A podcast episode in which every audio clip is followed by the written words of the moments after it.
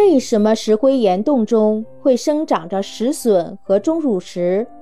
出产钟乳石和石笋的石洞都是石灰岩构成的。洞顶上有很多裂隙，每一处裂隙里都有水滴渗出来。每当水分蒸发掉了，那里就留下一些石灰质沉淀，水滴不断的出现。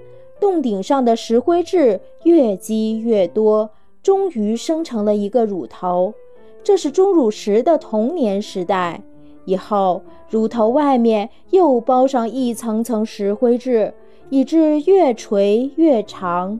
有的钟乳石的长度能够达到几米以上。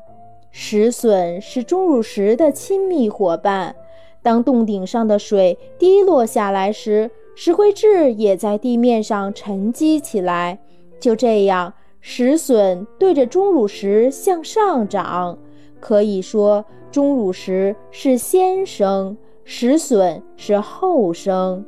但石笋底盘大，本身比较稳定，不容易折断，所以它的生长速度常常比钟乳石还快。石笋的最大高度能达三十米。